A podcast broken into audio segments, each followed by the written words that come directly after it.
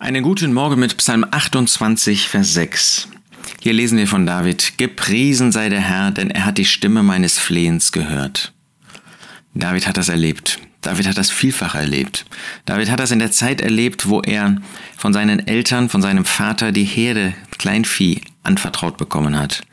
Da kam ein Löwe. Meinst du, der ist einfach auf den Löwen zugelaufen? Da kam ein Bär. Meinst du, der hat sich einfach da in das Getümmel mit dem Bär geschmissen? Nein, David hat vorher zu Gott gefleht, hat zu ihm gebetet. David war nicht ähm, unvernünftig, er war nicht verwegen, ähm, er war nicht eigensinnig, er war nicht töricht, er war nicht hochmütig.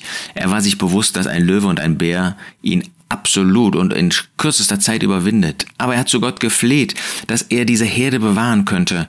Und dann hat er sich gegen den Löwen und gegen den Bär gestellt. Und dann hat Gott sein Flehen erhört.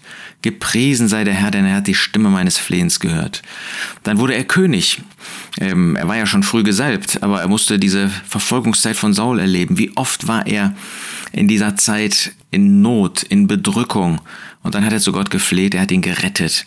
Als Saul ganz nah bei ihm war, nur auf der anderen Seite des Berges, und dann wurde er wegen anderer Feinde, äh, wurde er weggerufen. Gott hat die Stimme meines Flehens gehört. Dann wurde er König. Braucht er da nicht Gottes Hilfe?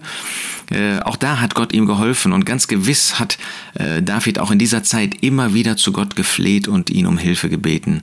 Dann kam Absalom und die große Not, dass er als König vertrieben worden ist. Auch da hat er gebetet, hat gefleht und Gott hat sein Flehen erhört, auch wenn David in dieser Zeit nicht auf der Höhe seines Glaubens stand. Und dann danach wiederum, wie oft hat David zu Gott gefleht und wie oft hat er ihn gehört. Denke nicht, weil du noch kein spektakuläres Gebet erhört bekommen hast, Gott hätte dein Flehen nicht erhört. Wie oft haben wir in Not gebetet und haben vergessen, dass die Not ein Ende gefunden hat, dass Gott unser Flehen, die Stimme unseres Flehens erhört hat. Er brauchte gar nicht unser Flehen zu hören, er möchte das hören. Allein die Stimme, wenn wir sie zu ihm erheben und er die Stimme eines Erlösten, eines seiner Kinder sieht, dann hört Gott und dann erhört er und dann hilft er uns. Nicht immer nimmt er die Umstände sofort weg, manchmal lässt er sie bis ans Lebensende. Denken wir an Paulus, ja, der diesen ähm, Dorn für das Fleisch bekommen hat. Gott hat ihn erhört, obwohl er den Dorn nicht weggenommen hat, aber er hat ihm die Kraft gegeben, die Gnade gegeben, die nötig ist, um das durchzuhalten. Und das gibt er auch dir, das gibt er auch mir. Sind wir dankbar? Preisen wir den Herrn wie David? Gepriesen sei der Herr, denn er hat die Stimme meines Flehens gehört, auch die Stimme deines Flehens.